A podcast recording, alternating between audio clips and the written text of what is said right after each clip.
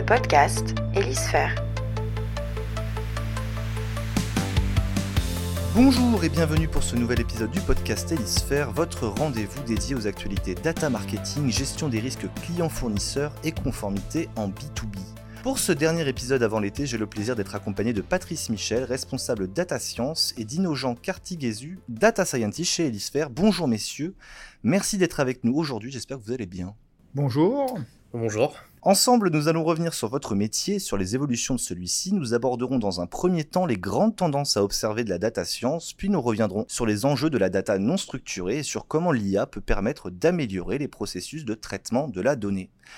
Pour introduire notre discussion, je souhaiterais revenir avec vous sur les évolutions technologiques qui nous ont permis d'en arriver où nous en sommes aujourd'hui.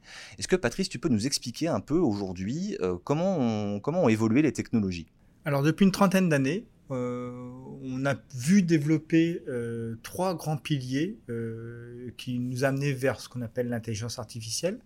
Le premier pilier, c'est la puissance informatique, la fameuse loi de Moore, où la puissance d'une puce électronique et multiplié par 2 tous les 18 mois, euh, fait qu'on est capable maintenant de faire des calculs énormes, énormes, avec une simple puce. simple, c'est un grand mot, mais prenons l'exemple de la puce la plus puissante aujourd'hui, qui est la puce, de Tesla. Elle vaut l'équivalent de 400 PlayStation 4 en parallèle. C'est juste extraordinaire. J'ai donc de plus en plus de puissance informatique, de plus en plus de calculs possibles en une seconde. On va aussi rajouter de plus en plus de données ça, c'est aussi lié au développement d'Internet et au fait que vous soyez addictif avec votre téléphone, vous laissez des traces partout. On a de plus en plus de données sur les personnes via les réseaux sociaux, donc on sait de plus en plus de choses sur vous, globalement. Et derrière, c'est un corollaire, troisième partie qui est un corollaire, c'est puisque j'ai de plus en plus de puissance informatique, puisque j'ai de plus en plus de données, euh, en l'occurrence, je vais aussi avoir de plus en plus de modèles qui répondent à des questions pour ces données grâce à cette puissance informatique. Et on a donc de plus en plus de modèles en data science, en intelligence artificielle, qui sont désormais disponibles. D'accord, donc, donc une puissance de calcul décuplée, un nombre de data qui est de plus en plus important, donc finalement des nouveaux enjeux qui entourent euh, la data science. L'une des grandes tendances qui se dégage également aujourd'hui dans le monde de la data science, c'est l'essor du cloud computing. Est-ce que Patrice, tu peux nous revenir avec nous sur ce qu'est le cloud computing? Comment est-ce qu'il s'est développé au fur et à mesure du temps? Et qu'est-ce qu'il permet aujourd'hui de faire aux équipes et aux entreprises au sens global du terme? Alors, à l'origine, le cloud computing, c'est juste par principe un ordinateur à distance relativement puissant sur lequel je peux me connecter pour travailler et profiter de cette puissance à distance. Euh, remote machine, on parle de remote machine dans un cas là. Le cloud a surtout été inventé par Amazon, en fait. Amazon, dans les années 2000, a développé pour son propre business une SS2, une DSI, je veux dire SS2I, mais une DSI interne extrêmement puissante, avec des, des règles très très claires euh, inscrites, euh, notamment la règle d'API qui vient bien d'Amazon, la gestion d'API euh, des couches informatiques. Eh ben, Amazon s'est construit, s'est doté d'une DSI, l'une des plus puissantes du marché. Tellement puissante qu'elle a décidé de vendre sa DSI, en fait, en fournisseur, de vendre l'offre, le service de sa DSI en fournisseur de services informatiques. Le premier service d'ailleurs qui a été fourni par Amazon, c'est les fameux Bucket S3. historiquement, le tout premier service, c'est le stockage de fichiers à plat, d'immenses capacités de stockage, mais immense. Hein. On parle de facilement de teraoctets de, stockage. Et puis après, ils ont fait le C2, euh, le serveur informatique, et ils ont continué dans cette notion de service. Apparu derrière d'autres concurrents, euh, trois gros concurrents euh, d'Amazon, d'AWS, Amazon Web Service, AWS et Amazon Web Service. On va travailler sur GCP, Google Cloud Platform, donc la filiale de Google. Pareil, c'est une grande boîte qui développe son propre informatique et qui le met à disposition avec une des grandes, euh, un grand service phare de GCP, c'est BigQuery. C'est pas le seul, mais c'est un des plus grands, plus célèbres, qui permet de stocker et surtout de manipuler, d'analyser des immenses bases de données. Pour donner un exemple, mais euh, nos distributeurs euh, chez nous utilisent tous, quasiment tous BigQuery. On a aussi Azure pour euh, Microsoft et on va pouvoir rajouter Alibaba pour, pour la Chine, qui est la grande entreprise chinoise. Ce qui est important dans le cloud, au début, c'était je fournis des moyens informatiques à distance. Maintenant, je fournis des services à distance. Je change totalement de paradigme où je ne construis plus euh, une informatique, une DSI euh, à distance, mais tu veux un service, je te donne un service. L'un des exemples les plus intéressants, c'est ce Lambda, serverless euh, d'AWS. Tous ont, ont, ce même euh, outil. La Lambda d'AWS, c'est j'ai un bout de code, en l'occurrence, qui s'exécute quand je veux euh, et qui prend la puissance machine nécessaire. Je, ne lui alloue pas la machine, c'est le service qui lui-même se donne la puissance nécessaire pour travailler. Donc on est dans de l'optimisation globalement de temps. Euh, c'est un, un, phénomène, euh, l'utilisation du cloud computing par les entreprises qui a été assez développé pendant la crise Covid parce que les entreprises ont eu besoin justement d'avoir accès à, des puissances de calcul qu'elles n'avaient pas forcément en interne. Est-ce que tu peux revenir sur le, changement organisationnel que les entreprises peuvent avoir grâce au cloud computing? Parce que ça change aussi leur manière de fonctionner au quotidien L'une des promesses du cloud, c'est la scalabilité. Je peux tout à fait dire j'augmente ma puissance machine instantanément en quelques lignes de code et en quelques minutes, je peux multiplier par 2, par 3, toute ma puissance informatique d'une entreprise. Imaginez avant, vous étiez en on-premise, il fallait acheter une machine, les configurer, les paramétrer, et derrière, ça prend un temps certain et des ingénieurs pour le faire. Et les tenir à jour surtout. Et les tenir à jour. Euh, merci pour cet autre euh, élément de, du cloud. Euh, avec un, un, outil cloud, bah, en fait, je multiplie la puissance informatique de façon simple. J'appuie sur un bouton, je donne-moi deux fois plus de machines. Je n'ai plus à gérer, euh, en l'occurrence, toute la partie infrastructure même. C'est du serveur, c'est du service. C'est le serveur qui s'en occupe, c'est le service d'AWS ou de GCP ou d'Azure qui gère en réalité cette partie-là. Ce n'est plus de votre responsabilité, en l'occurrence. Et l'une autre promesse qui est extrêmement fondamentale, c'est que je peux me... Pour l'entreprise, euh, qui dit cloud dit OPEX. Il n'y a pas de CAPEX. Je n'investis pas. Je loue, euh, en l'occurrence, ces services. Donc, j'OPEXise tous mes coûts. Euh, grâce, grâce au cloud. Mais surtout, l'élément qui est important, c'est que je peux m'allouer une puissance phénoménale, en l'occurrence, pour une donnée, pour un temps certain, un temps déterminé. J'ai besoin de grosse puissance sur quelques jours, sur quelques semaines. Je me la donne et je ferme le service à la fin. Pour donner un exemple très, aussi très saillant, le service Big Data d'AWS ne se ferme pas, il s'arrête. Donc j'ai des codes qui vont permettre d'activer le serveur Big Data EMR euh, d'AWS qui va permettre donc de l'activer. Et à la fin, quand j'ai fini, je l'arrête tout simplement. Je le détruis, littéralement. Donc on optimise le temps passé sur les machines, on optimise aussi l'architecture dont on a besoin, euh, on optimise aussi les coûts en interne, parce qu'effectivement, le fait de développer, de tenir à jour une machine, j'imagine que c'est pas forcément les mêmes coûts que de faire appel à une machine dédiée et pensée pour ça. Attention quand même en termes de coûts, euh, ce n'est pas pour rien qu'AWS est la filiale rentable d'Amazon. Hein. Amazon est la boîte la plus riche du monde grâce à AWS. Euh, il n'a jamais été dit que la promesse était d'être moins cher. La promesse c'est d'opexiser, la promesse c'est de simplifier, la promesse c'est de rendre scalable tout ce que je veux, moyennant un coût relativement certain. C'est tout sauf gratuit.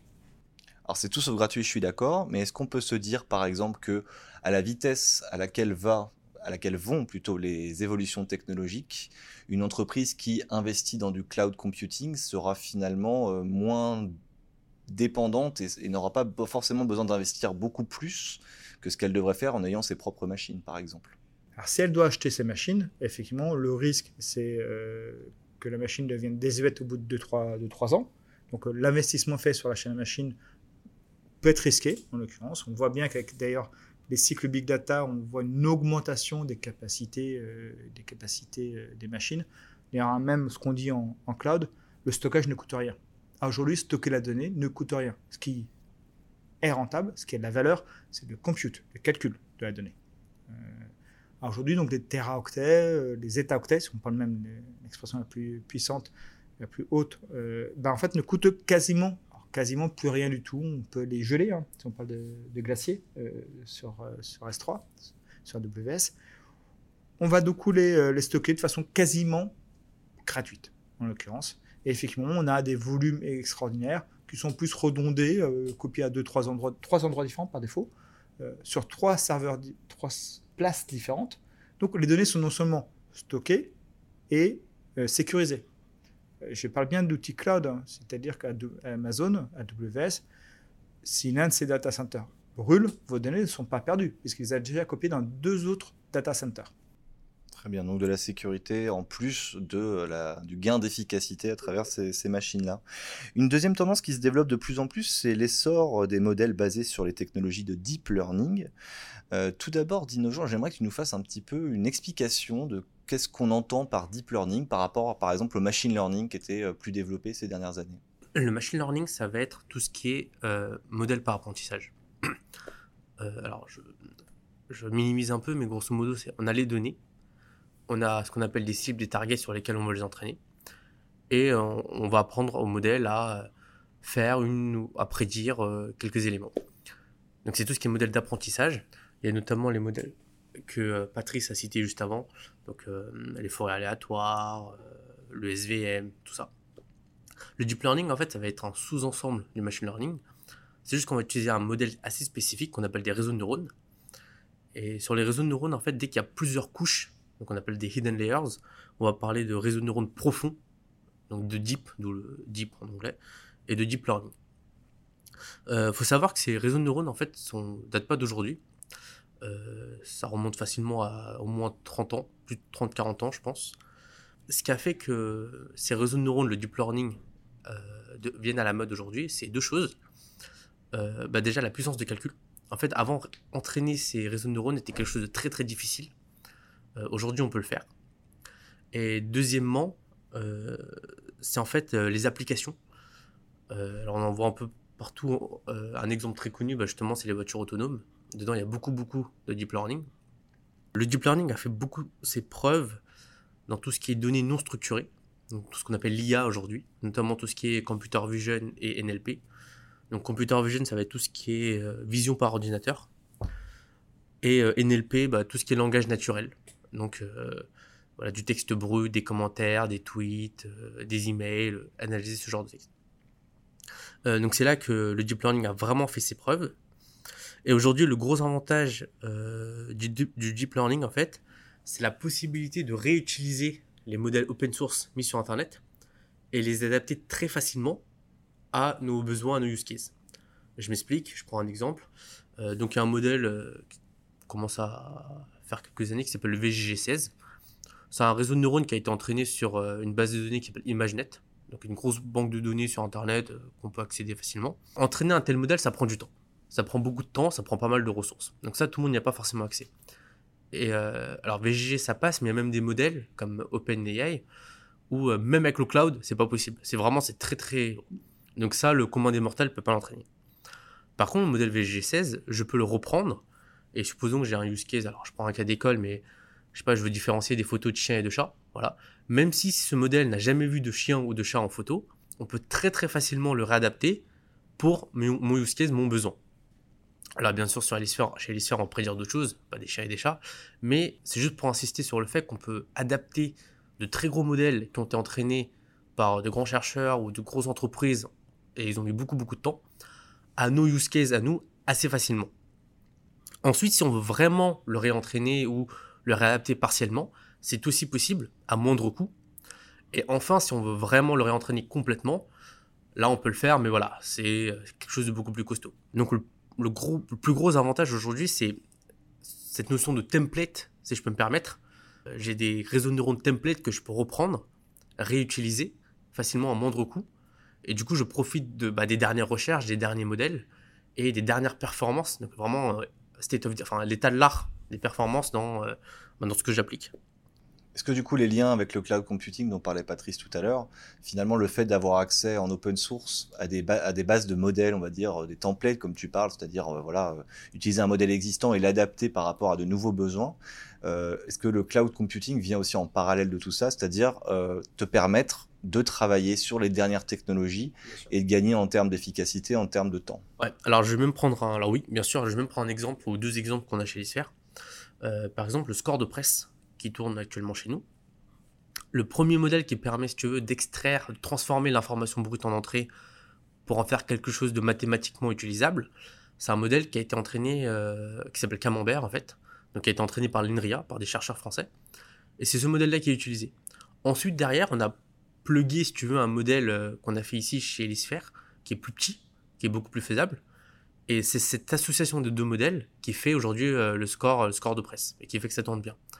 Autre exemple, le moteur de traduction. C'est un modèle qui a été pris sur, donc pareil, dans, l'open source, etc., qui a dû être réadapté un tout petit peu.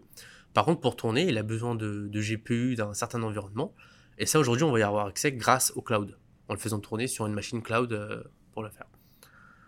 Euh, donc oui, les deux vont très ensemble parce qu'en fait, aujourd'hui, dès qu'on veut faire du deep learning, à moins d'avoir euh, pas mal de GPU à la maison et pouvoir entraîner, enfin, une certaine stack, souvent on passe par le cloud. Alors après, voilà, AWS, GCP, je ne vais pas faire de pub euh, pour l'un ou l'autre, mais souvent oui, les deux vont ensemble aujourd'hui. Très bien. Est-ce que tu avais quelque chose à ajouter, Patrice, sur la partie justement deep learning dont on parle avec Dino Ce qui est intéressant, ce que disait Dino c'est effectivement sur la partie deep learning, j'utilise des modèles qui ont appris sur d'autres objectifs, le fameux exemple des chiens et des chats, qui est, qui l'état de l'art, enfin qui est effectivement un des, use cases les plus connus. On parle en deep learning de transfer learning. La notion de transfer learning, c'est de prendre un modèle qui a appris sur quelque chose et d'utiliser sur autre chose de suffisamment proche pour pouvoir être appliqué. Je perds en termes de qualité de données, je perds en termes de qualité de modèle, je veux dire. Donc j'ai un modèle un peu moins bon, mais suffisamment bon pour être applicable facilement. Et ainsi, j'évite de bah, ce fameux temps de recalcul, de fit, comme on dit, de modèle, qui coûte très cher en termes de préparation de données, en termes de puissance informatique nécessaire et en termes de, temps à développer en fait. Donc du quick and dirty, extrêmement efficace en fait. Et du coup, dans votre travail quotidien chez Elisphère, est-ce que dans votre veille que vous pouvez faire sur ces, sur ces modèles, vous avez justement euh, des idées d'application demain, euh, justement à travers les datas qu'on peut avoir? On y reviendra un petit peu plus tard sur euh, les datas non structurées, les nouvelles datas auxquelles on va pouvoir avoir accès. Est-ce que ça fait partie aussi de votre prisme de lecture, d'être dans l'analyse un petit peu des modèles existants pour essayer de voir comment, à l'avenir, on pourra les utiliser? Oui. Alors, en fait, la veille fait intégralement partie euh, de notre métier, je pense. Tu confirmeras, euh, Patrice. Euh, pour moi, le data scientist qui ne fait pas de veille, qui n'est pas à jour par rapport à toutes les nouveautés, c'est un data scientist qui est en train de mourir, entre guillemets. Et oui, il y a pas mal de. Alors, notamment en NLP, il y a eu beaucoup, y a un très grand boom récemment. pour pas trop rentrer dans le détail, mais voilà, plus centré sur tout ce qui est prédiction NLP, en fait, langage naturel qu'on va peut-être pouvoir utiliser sur euh, nos données textuelles qu'on a chez l'ISPHERE, notamment sur les données juridiques. Euh, ensuite, on a tout ce qui est bah, les articles, etc. Donc euh, oui, oui, c'est des choses qu'on suit et qu'on aimerait appliquer. Je te, je te confirme cet élément-là. Effectivement, un data scientist a besoin d'apprendre ce qui se passe. La curiosité, la curiosité est vraiment l'un des éléments les plus majeurs sur un data scientist. On doit être curieux. Et effectivement, j'utilise des travaux de recherche que je vais appliquer. Euh, tu citais, tu citais Dinojean Camembert, qui est effectivement un travail de NRIA, qui lui-même vient de Burt, que le travail de Stanford, je crois, je ne sais plus. Google, c'est Google. Euh, merci. Euh, sur l'analyse de données, le NLP, tout ce qui est analyse de données textuelles. En fait, Camembert a appris sur des données, des textes particuliers, et donc n'est pas forcément adapté à une lecture euh, de données textuelles autres. Euh, on, va, on va reparler, mais les données de justice, euh, les textes de justice ou les textes de chercheurs ne sont pas du tout du même corpus, en l'occurrence. Mais ça peut marcher avec une qualité certaine sur ce type de données. Et puis j'imagine que beaucoup de data scientists à l'époque, parce que tu nous parlais du, début du, deep learning dans les années 70, euh, il y a dû avoir des travaux qui ont dû être menés, mais qui n'ont pas pu aboutir à cause de ces problèmes de vitesse de calcul, qui peuvent aujourd'hui être envisagés, j'imagine, et donner, on va dire, un champ des possibles qui est quasiment infini. Alors, euh, oui, tout à fait. Euh, en fait, tout ce qui avait été imaginé dans les années 70, j'imagine, a été réalisé aujourd'hui. Aujourd'hui, on est vraiment, on essaie d'aller encore plus loin que ce que Geoffrey Hinton avait vu à l'époque. donc Geoffrey Hinton, c'est un peu le, le, parrain du deep learning, si tu veux. Euh, non, non, donc oui, non, c'est là l'idée, c'est c'est même se demander qu'est-ce qu'on pourrait pas faire avec le deep learning plutôt. on en est à là. Euh, après, c'est plus une question de trouver la donnée, la notation qui va avec. Euh, ce qu'on n'a pas dit, c'est que contrairement à un modèle de machine learning, le deep learning, en fait, il lui faut beaucoup, beaucoup de données, des données de qualité. Donc il faut deux, enfin il faut trois choses. Il faut la donnée, il faut la notation qui va avec. Donc la notation, c'est la target, c'est la cible. C'est de dire pour cette donnée en entrée, tu dois prédire ça. Euh, souvent, je prends cet exemple, c'est de dire euh, le modèle, c'est un enfant. Et en fait, euh, je vais lui montrer, je sais pas, par exemple, si je reprends mon exemple de chien et de chat, je vais lui montrer une photo de chien, je vais lui dire là, tu dois trouver chien. Après, je lui montre une photo de chat, je vais lui dire là, tu dois trouver chat. Ainsi de suite, ainsi de suite, ainsi de suite. Sauf que pour le deep learning, il, faut, lui faut beaucoup, beaucoup de données, l'annotation qui va avec et une annotation de qualité. Si en plein milieu, je fais une erreur, je lui montre un chat, qu'en fait, et en disant que c'est un chien, bah, ça peut le faire partir en vrille un peu. C'est possible. Donc, faut, faut ces trois choses-là. Je veux juste rebondir sur quelque chose que tu as dit qui est, vraiment très bien. Le modèle de deep learning peut diverger très vite. Il y a des travaux de recherche, une notion de drop justement dans le modèle de deep learning. On force le modèle à oublier de temps en temps pour se s'auto-corriger. Le deep learning, faut vraiment vous dire que le principe, c'est votre cerveau. On veut que la machine copie votre cerveau. Et aujourd'hui, on ne sait toujours pas comment marche le cerveau. Le cortex n'est encore une donnée assez, euh, assez peu maîtrisée par nos chercheurs. C'est pareil pour le deep learning. Aujourd'hui, on n'a pas forcément une grosse structure bibliographique pour légitimer euh, la qualité du deep learning, mais factuellement, juste, ce sont juste les meilleurs modèles. On n'a pas fait mieux dans tout ce qui est données non structurées. On va reparler. euh, Eh ben, on va reparler tout de suite d'ailleurs, Patrice, euh, parce que comme tu le disais, le développement des technologies d'intelligence artificielle il est fortement corrélé à celui de la donnée. Elles sont de plus en plus nombreuses et les évolutions technologiques que nous avons vues précédemment ont permis un traitement en masse de ces datas. Aujourd'hui, chez Elisphere, nous disposons de milliards de données sur les entreprises. Parfois, celles-ci sont structurées, parfois elles nécessitent un retraitement. Les données demeurent le carburant de tout data scientist. Comment vous faites aujourd'hui pour euh, traiter cette donnée en amorce de phase? Il y a quelque chose qui est extrêmement intéressant sur l'historique des, des manipulations de données en entreprise. Il y a 20 ans, toutes les données étaient structurées dans des tables, des bases de données, avec finalement des développements informatiques de plusieurs années. Les entreprises avaient mis les moyens, avaient le temps, l'argent pour concevoir des bases de données propres, euh, relativement nickel, on va dire. Avec l'essor de la donnée, on a vu que la donnée allait trop vite, en fait. On n'avait pas le temps euh, de l'ingérer d'un point de vue informatique, d'un point de vue DSI, et moi, en l'occurrence. Et que le temps qu'on de le faire, eh ben, en fait, euh, il y avait déjà de nouvelles données à deux, trois générations de plus. Donc, on est rentré dans les notions de ce qu'on appelle un data lake, en fait, où en fait, on va jeter les données dans un lac de données. On ne structure plus la donnée en amont, on va plutôt la structurer en aval, avec deux, euh, séparations, une technique et une fonctionnelle. Je vais laisser Dino Jean l'exprimer, euh, cet élément-là. La... Donc, une séparation technique et fonctionnelle, euh, comme il l'a dit. Après, en gros, donc, euh, comme Patrice le disait, aujourd'hui, la majorité de la donnée, la majorité de l'information ne se trouve plus que dans des données structurées, mais aussi dans des données euh, non structurées. Et l'idée, c'est comment stocker ça. Déjà, comment l'attraper, enfin, comment le, rapatrier, en fait, l'ingérer, et euh, comment le stocker. Donc, on a des solutions de stockage, on va dire, plus comme Spark, HBase, etc., pour tout ce qui va être données structurées. Ouais, donc, ça, ça va. Ensuite, pour tout ce qui va être non structuré, ça va être très compliqué. Parce qu'en fait, euh, ça rentre pas dans une ligne de tableau. Donc là, va, va être souvent sur du stockage à plat, euh, notamment les S3 dont on parlait tout à l'heure. Euh, L'idée, c'est pas juste de les balancer comme ça dans, le, dans, un, dans un S3, un bucket. Alors pour ceux qui savent pas c'est quoi un S3, un bucket, c'est un, si vous voulez, c'est un Dropbox, grosso modo. D'ailleurs, Dropbox fonctionne sur euh, S3 en fait, derrière. C'est un S3. Euh, Une plateforme de stockage. une plateforme de stockage, tout simplement, exactement. Donc on travaille beaucoup avec des data engineers, notamment dans des grosses structures, qui eux en fait vont, se mettre d'accord avec les data scientists, ou notamment avec tous les users de ces données, pour dire bah, comment est-ce que vous voulez qu'on prépare ces données. Je prends un exemple simple, par exemple pour des données structurées, euh, ça peut être, je sais pas, j'ai une date qui arrive, voilà, j'aimerais que cette date soit tout le temps formatée de cette manière-là, etc. Comme ça, le jour où le data scientist ouvre le data frame, le, le tableau contenant ces, informations, il sait que ces données sont préparées. Le, pré- est effectué. Sur des données non structurées, c'est un peu plus compliqué. Euh, je sais pas, j'ai peut-être une image que je reçois ou peut-être de l'OCR. Le data scientist va dire au data engineer, bah voilà, moi je veux que tout soit ostérisé en 300 dpi, par exemple. Euh, je veux que toutes mes images soient entre telle et telle taille. Je veux que tu aies appliqué tel tel filtre en traitement de signal pour que l'image ait une certaine qualité. Quand je, je la saisisse, bah en fait je sais que de base tous ces traitements-là ont été faits dessus et je peux l'utiliser. Mais tout ça, ça reste quand même de la préparation technique.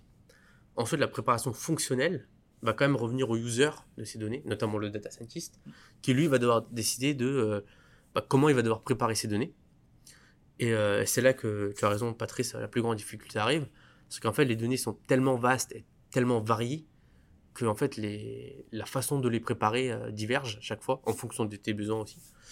donc ça c'est la plus grande difficulté aujourd'hui autour de, bah, de cette masse de données, cette masse de données non structurées qu'on reçoit. Et donc du coup, euh, aujourd'hui, la data science a accès à des modèles très perfectionnés permettant euh, l'analyse de texte d'images, de sons, de vidéos. Comment ces technologies, elles vous aident justement à, répondre à ces besoins? Ce qui est important, euh, et je laisserai Dinosaure rebondir sur ce que je dis, c'est que justement ces données sont de plus en plus vastes, non structurées, et nécessitent un temps de calcul et un temps de puissance informatique pour justement en déduire un modèle efficace, efficient. Euh, cette puissance informatique, euh, on a deux solutions. Soit je l'achète, ça coûte extrêmement cher, parce qu'on parle même plus de CPI, hein, en l'occurrence, on parle de gros serveurs informatiques euh, qui coûtent très cher pour un, un temps d'apprentissage relativement restreint. Je vais apprendre, allez, 3, 4, 5 jours. Si je prends, pour faire simple, j'ai besoin d'une énorme puissance de calcul, le temps de mon apprentissage. Après, quand je l'applique, j'ai plus du tout besoin de cette puissance informatique. Je peux juste appliquer mon modèle à une nouvelle donnée, à un nouveau texte, à une nouvelle image. L'avantage du cloud euh, dans cette dynamique, c'est que quand je construis un modèle, et d'autant plus un modèle de deep learning, avec une problématique d'énormes euh, bases de données derrière, je peux m'allouer, et je peux louer, et je peux m'allouer une puissance énorme, le temps du calcul. Ça va coûter que quelques dizaines de milliers d'euros, pour faire simple, euh, pour l'avoir par rapport à une machine qui vaut euh, naturellement plusieurs millions. Et donc, en fait, ce qui va se passer sur le cloud, c'est que le fournisseur de cloud m'alloue, me, donne euh, une machine virtuelle sur laquelle j'ai une puissance certaine, le temps de mon calcul. Et une fois que le calcul est fini, j'arrête par une simple ligne de code le calcul. Et donc, j'ai réussi à calculer et à développer mon modèle avec un coût, en tout cas, le plus optimal possible, puisque je ne paye que le temps de calcul. Ça, c'est la promesse du cloud. Je n'utilise un service que le temps nécessaire à son utilisation. Dino Jean, tu veux ajouter quelque chose? Du coup, pour euh, rebondir en plus, euh, par rapport à l'enjeu sur la structuration de la donnée, en fait, pour nous, euh, ça va aussi devenir enrichir les données structurées à partir des données non structurées. Je m'explique. supposons qu'on a, bah, a, notre modèle de défaillance aujourd'hui. Supposons que ce modèle se base sur cinq variables pour prédire. en fait, si on avait une sixième information, ça serait top. Sauf cette sixième information, aujourd'hui, elle n'est pas structurée. Elle se trouve peut-être dans un PDF. Elle se trouve peut-être dans des articles de presse, etc. Donc, une autre façon d'utiliser ça, c'est d'utiliser tout ce qui est euh, données non structurées pour extraire des informations, mais structurées cette fois-ci, qui vont venir alimenter des données structurées qu'on a déjà, notamment des, entre guillemets, des colonnes d'Excel, en fait. Et, et dessus, donc comme des signaux faibles, si tu veux. Et dessus, on va se baser pour prédire, notamment la défaillance par exemple, ou euh, d'autres éléments. Tout ce qui est données non structurées peut directement servir à prédire des choses. Euh, ça peut être de la prédiction directe, par exemple, c'est possible, mais ça peut aussi venir comme signaux faibles pour enrichir des données euh, structurées qu'on a déjà, pour s'en servir. souvent, par exemple, j'ai pu y assister dans mon ancienne expérience, on avait une équipe qui fonctionnait vraiment sur, qui travaillait beaucoup avec des données non structurées, voilà, pour en extraire le contenu et euh, le user, donc euh, ça peut être d'autres data scientists ou une autre équipe, qui en fait va, va avoir la version structurée de la donnée extraite. Je sais pas, je prends un exemple, par exemple, des articles de presse, on arrive à extraire un score. Voilà, chose qu'on fait déjà aujourd'hui chez SFR. Et eh ben, je vais prendre ce score, plus d'autres données, pour en fait prédire la défaillance d'une entreprise. Le deuxième data scientist qui va travailler sur la défaillance de l'entreprise aura, je sais pas, les cinq premières colonnes qui, permettent qui permettaient déjà de prédire la défaillance et en plus va avoir ce nouveau score qui était donné par le premier data scientist dont le travail a été d'extraire ça depuis euh, bah, d'articles de journaux ou autres, qui va aussi ajouter cette donnée-là pour prédire en plus. Donc c'est des modèles un peu détectives finalement qui vont permettre d'enrichir l'objectif du modèle initial. Par exemple, ça peut être une façon d'utiliser la chose. Euh, ça peut aussi être euh, une solution tout à part. Je m'explique, une solution qui serait j'analyse des articles de presse et directement j'arrive à mettre un, score que je vends directement à un client par exemple. C'est une possibilité. Euh, ça peut aussi être des usages internes, d'accélération de process. Alors je prends un exemple qu'on est censé faire. Euh, on travaille dessus, enfin même on l'a fait, et on l'a fait, euh, quasiment fini. Aujourd'hui, quand on crée une entreprise, il y a un document qu'on appelle les actes et statuts. Grosso modo, ça résume bah, qui sont les actionnaires de l'entreprise, quand c'est fondé, les parts, etc. ça, souvent, c'est rentré à la main. Donc, faut ouvrir le PDF. Donc, c'est des gros PDF de 60-50 pages. Faut chercher l'information. C'est jamais édité de la même manière entre deux entreprises. Et avec l'IA, on va pouvoir bah, soit automatiser cette tâche, d'accord soit venir en, appui pour euh, faciliter le travail de la personne qui justement ouvre ce PDF et rend tout à la main, pour plutôt faire de la vérification. On aura par exemple un formulaire avec toutes les informations pré-remplies, et la personne en fait, au lieu de tout taper, bah, elle a juste à vérifier et valider. Donc là où elle mettrait 5 minutes à tout rentrer, euh, elle va passer 10 secondes. Donc ça peut aussi être utilisé comme, euh, comme support interne ou comme outil d'automatisation interne. Alors j'ai pris cet exemple-là, ça peut aussi être les bilans. Euh, aujourd'hui, on fait des, saisies de bilan chez, euh, chez l'ISFER. Demain, on pourrait imaginer quelque chose qui lit automatiquement le bilan, qui pré-remplirait un formulaire. Et en fait, la personne n'a plus qu'à vérifier et valider le bilan, au lieu d'avoir à rentrer tous les postes qu'on peut trouver sur un bilan, plus le compte de résultat, par exemple. Donc de l'optimisation des tâches et de la concentration, on va dire, de la force humaine sur des tâches à plus forte valeur ajoutée. Exactement, voilà. Ce qui est un élément, d'ailleurs, ce que tu dis est, important, 80% du travail d'un data scientist et surtout de prendre la donnée, la traiter, la préparer un modèle. Et on a un objectif constant de réduire cette charge euh, forte euh, pour la consacrer plutôt à la partie modélisation. Très bien. Et du coup, concrètement, euh, si on se place un peu dans le terrain de la prospective, on parlait des données, on parlait des technologies, c'est quoi les, chantiers sur lesquels vous, vous, avancez actuellement en termes de, traitement de la data, en termes de, technologie? Est-ce que vous, pouvez m'en parler un petit peu? Alors, ce qui est intéressant dans ce qu'on fait chez l'ISFER, notamment dans la partie risque, où on cherche à identifier finalement les entreprises qui vont euh, présenter des fragilités à l'avenir, voire des défaillances. On travaille historiquement sur les données de type bilan, qui est une donnée froide. Pour faire simple, mais euh, une entreprise qui publie son bilan, son bilan date d'il y a un an, un an et demi. Finalement, en plus, euh, le temps qu'il clôt son année, bah, voilà, on a facilement un an et demi on essaie d'avoir des informations de plus en plus chaudes, en l'occurrence, identifier euh, l'événement qui pourrait présenter un risque pour l'entreprise sur sa pérennité. Et on va travailler sur des données de plus en plus chaudes, euh, en l'occurrence, puisqu'on va travailler sur des données, par exemple, euh, on m'a parlé de la presse. Aujourd'hui, la presse, et surtout la presse quotidienne régionale, la PQR, comme on dit dans le domaine, voire même la presse nationale quotidienne, ont des informations à chaud, connaissent parfaitement bien l'activité, le tissu économique de leur région, de leur ville, de leur quartier, et peuvent remonter euh, des exemples, euh, des informations sur ces entreprises très vite. Je prends un exemple très caricatural aussi que j'ai pu lire euh, il y a une semaine dans ma ville natale, ma petite ville natale, où l'un des vendeurs les plus performants d'un magasin prenait sa retraite. C'est une information, si le meilleur vendeur prend sa retraite, il peut, ça peut présenter un risque sur la pérennité de ce magasin. J'ai eu cette information grâce à la presse. Et ce qui va être intéressant, c'est de pouvoir analyser toutes ces données euh, venant de la presse pour en tirer un signe faible. Est-ce que l'entreprise va bien, pas bien Je serais peut-être dirigeant, parler si tu veux, sur ce qu'on appelle l'analyse de sentiment.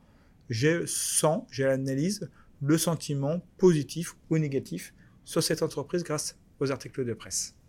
Euh, bah, c'est exactement ça en fait, c'est ce que je disais un peu tout à l'heure. Euh, en gros, utiliser des signaux faibles pour venir alimenter euh, les variables qu'on utilise déjà pour prédire.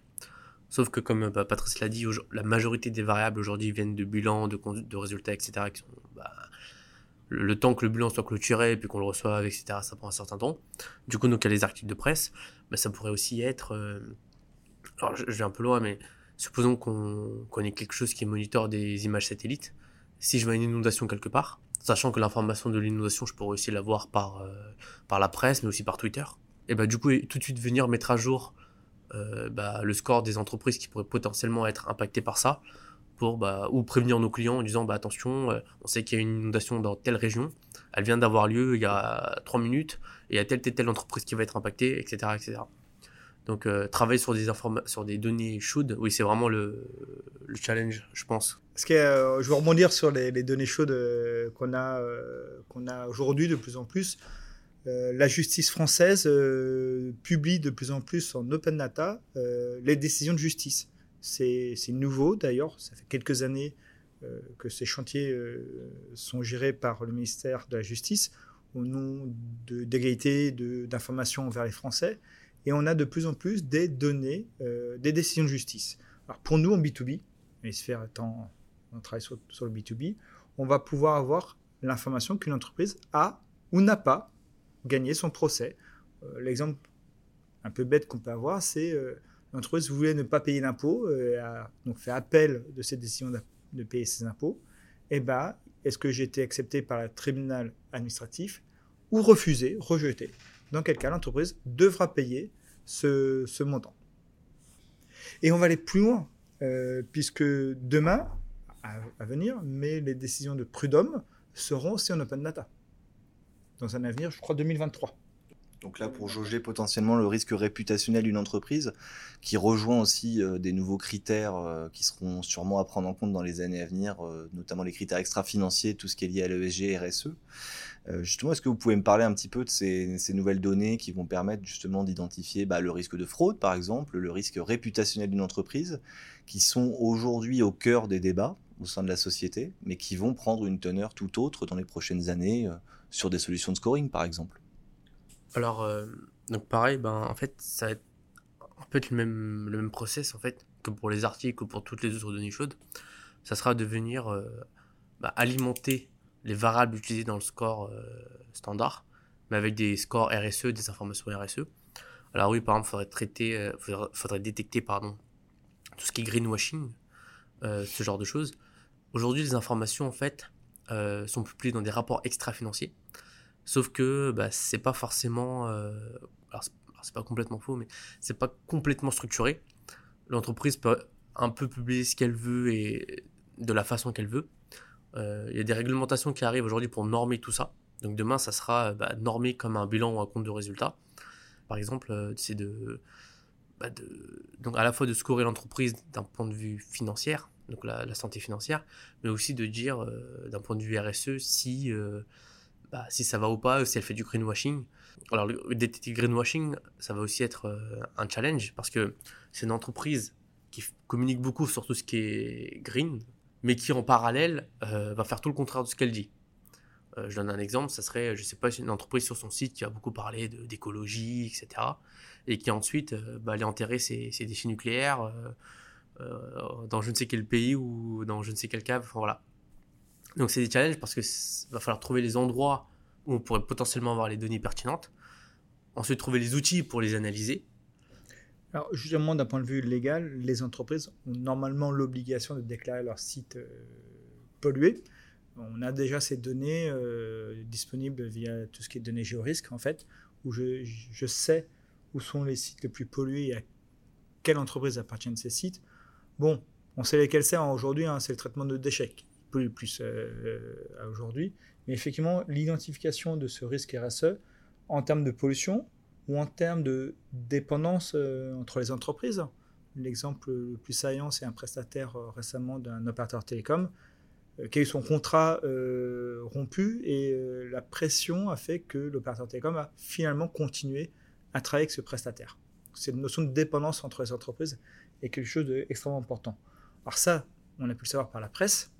Euh, il y a aussi des rapports d'information de dépendance de tissus économiques qui vont venir demain euh, pour nous permettre d'identifier quel est le tissu entre les entreprises. Oui, des rapports même d'ONG qui sont très actifs sur ce terrain-là, notamment du greenwashing, qui pourront servir de, source, on va dire, euh, pour justement alimenter les systèmes d'information. Euh, pour conclure, messieurs, j'aimerais bien revenir avec vous sur bah, la proposition de réglementation euh, sur l'intelligence artificielle qui a été annoncée par la Commission européenne en avril 2021 et qui vise à traiter les risques liés à des utilisations spécifiques de l'IA en les classant en quatre niveaux différents, acceptables, élevés, limités ou minimes. Concrètement, comment ces nouveaux enjeux réglementaires vont-ils faire évoluer votre travail de data scientist au quotidien? Alors aujourd'hui, notre travail est déjà pris en cause, pris par euh, la, loi, qui est la RGPD en l'occurrence. La RGPD est beaucoup plus sur le traitement de la donnée, donc sur le stockage informatique, sur les flux informatiques, sur la traçabilité de la donnée. Mais il existe un article de loi qui nous dit très clairement euh, dans la RGPD toute décision négative doit être validée par un être humain. C'est-à-dire que je ne peux pas euh, refuser de vendre quelque chose à quelqu'un uniquement par un traitement mathématique, hein, une intelligence artificielle qui l'a dit. Ça, c'est déjà aujourd'hui. Il y, a, quelques secteurs d'activité auxquels ils, peuvent ne pas être affectés par ça, mais globalement, une entreprise normale doit, quand elle dit non, le faire valider par un être humain. Ça, c'est réel, c'est aujourd'hui. Ce qu'a voulu finalement l'Union européenne avec ce draft autour de l'intelligence artificielle, de son document sur l'intelligence artificielle. Qui est encore en cours, on le rappelle, du coup, parce que pour l'instant, le document n'est pas finalisé, effectivement. Et avec beaucoup d'influence de, différents euh, pays. Hein, euh, je crois qu'il y a 2-3 jours, c'est la République tchèque qui a annoncé encore une volonté de modifier ce document.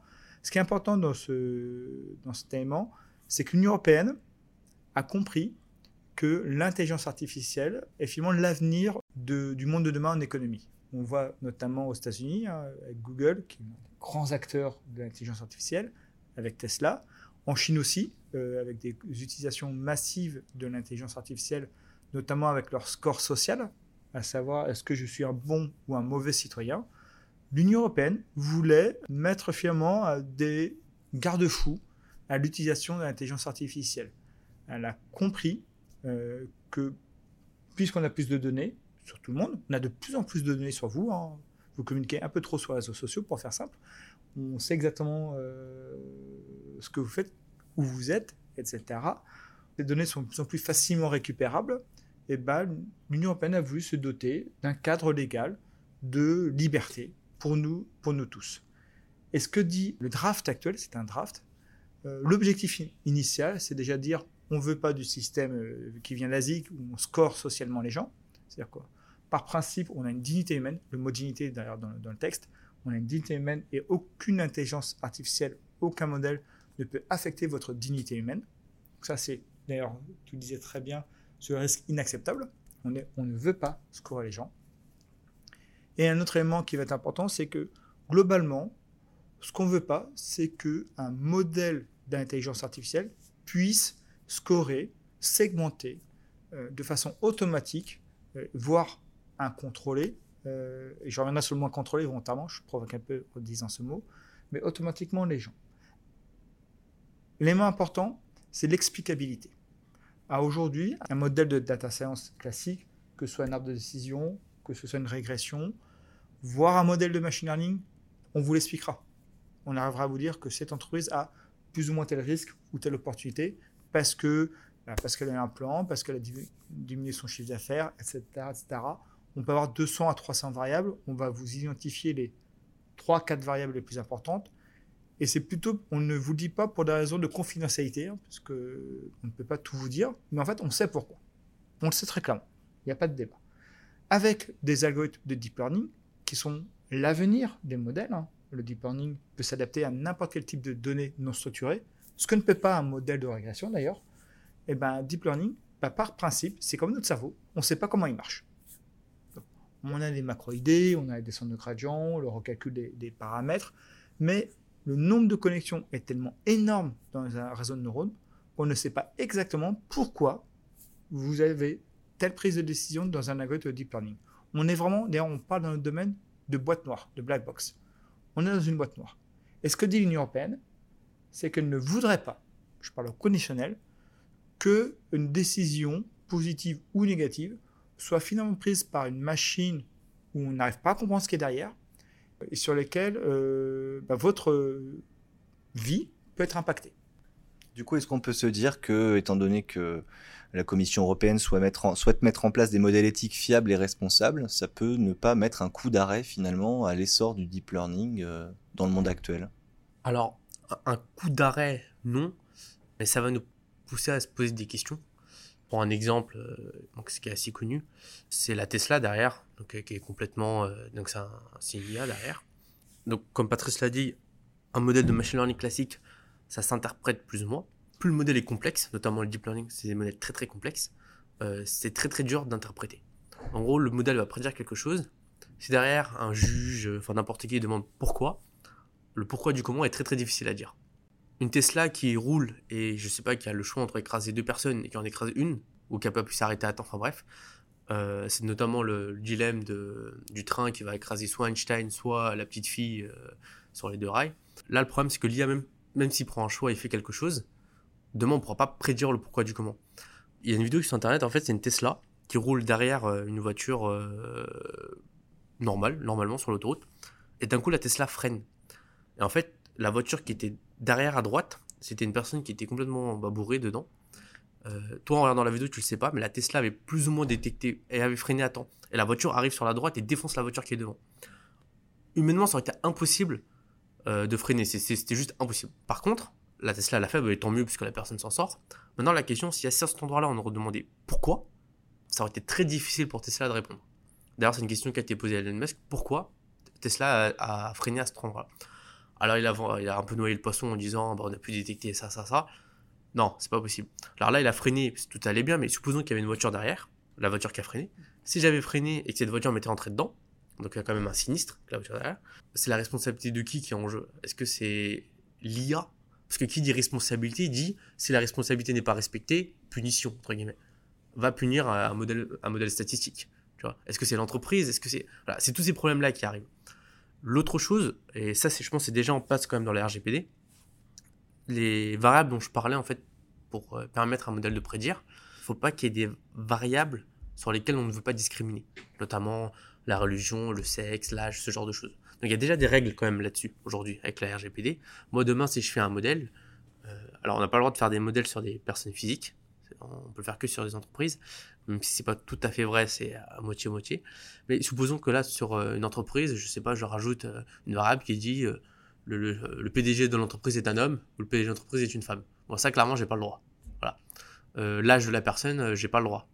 Le salaire directement, j'ai pas le droit non plus. On peut mettre des tranches, mais on n'a pas le droit de mettre le salaire directement. Il y a ce genre de choses qui sont déjà là. Donc, je dirais pas forcément un frein, mais il y aura un certain cadre à respecter. En fait, le data scientist, demain, quand il va vouloir utiliser une feature, une variable, etc., il va falloir qu'il se pose la question de est-ce que j'ai le droit de faire ça?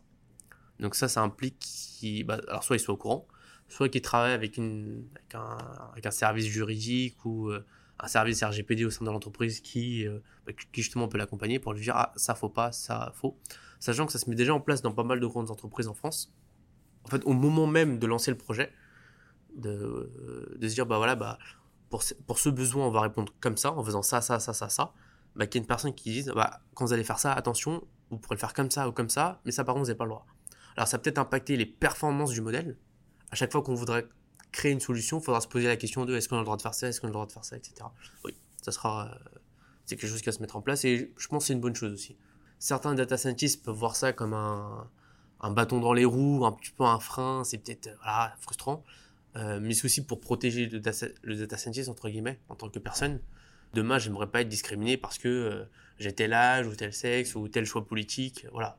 Donc, euh, c'est un peu pour protéger tout le monde aussi, c'est important. L'exemple qui a été beaucoup donné dans le monde des entreprises sur cet exemple de discrimination sur les variables, c'est qu'aux États-Unis, les personnes hispanophones de naissance payaient des taux de crédit, plus chers. En fait, pourquoi? Parce qu'en fait, les modèles, ces personnes viennent de milieux plus pauvres, donc ont moins de solvabilité, ont donc un risque de mauvais paiement plus fort, et donc les modèles euh, exprimaient un risque plus fort sur ces personnes, et du coup, ces personnes avaient, de façon instinctive, un taux d'intérêt plus élevé. C'est une discrimination entre je suis d'origine hispanophone, donc ma langue de naissance est l'espagnol ou pas, aux États-Unis, ce qui a amené un grand débat chez eux sur la moralité des modèles. Un élément important, c'est qu'un modèle, lui, ne fait que voir la réalité. C'est pas lui qui discrimine. C'est qu'aujourd'hui, la société telle qu'elle est construite discrimine. Le débat du modèle, c'est que lui va renforcer cette discrimination. En disant, puisque ça marche, je vais même pousser le trait, le forcer et même le convaincre euh, de ces éléments-là. Euh, la chercheuse française Aurélie Jean en parle beaucoup, d'ailleurs, dans, dans, ses, dans, ses, livres. L'exemple qu'elle a donné, c'était effectivement à des postes importants dans certaines grandes entreprises américaines on mettait des hommes parce que statistiquement, dans le passé, c'est les hommes qui marchaient mieux. C'était la discrimination de la société euh, avant, en fait. Le système ne va que renforcer euh, cette discrimination par rapport aux données qu'on lui donne en amont. En amont, on lui donne l'efficacité, on lui donne les résultats du passé. Donc Dino Jean a raison, c'est le data scientist demain va devenir un peu le garde-fou de cette moralité, on va dire, des modèles et, justement être, euh, être obligé de rentrer dans euh, les problématiques réglementaires. Et c'est peut-être une bonne chose finalement. Alors, il ne sera pas le garde-fou tout seul. Je pense qu'il y aura quand même un service pour ça euh, qui, on va dire, qu'il aura une plus grosse, un, côté un peu plus juridique, si tu veux, qui va accompagner le data scientist dans tout le projet. Mais oui, je pense que le data scientist aura quand même sa part de, de responsabilité dans ce qu'il fait en gros, le data scientist qui fait juste des maths et de l'informatique, je pense que ce sera plus possible.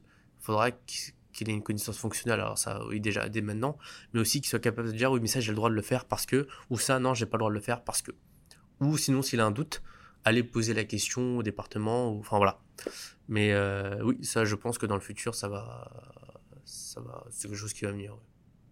Tu as très bien une chose d'innocent, c'est que ça se fera avec des, des gens dont c'est le métier un data scientist a déjà euh, une obligation de bien maîtriser ses sujets, ses outils, ses méthodes.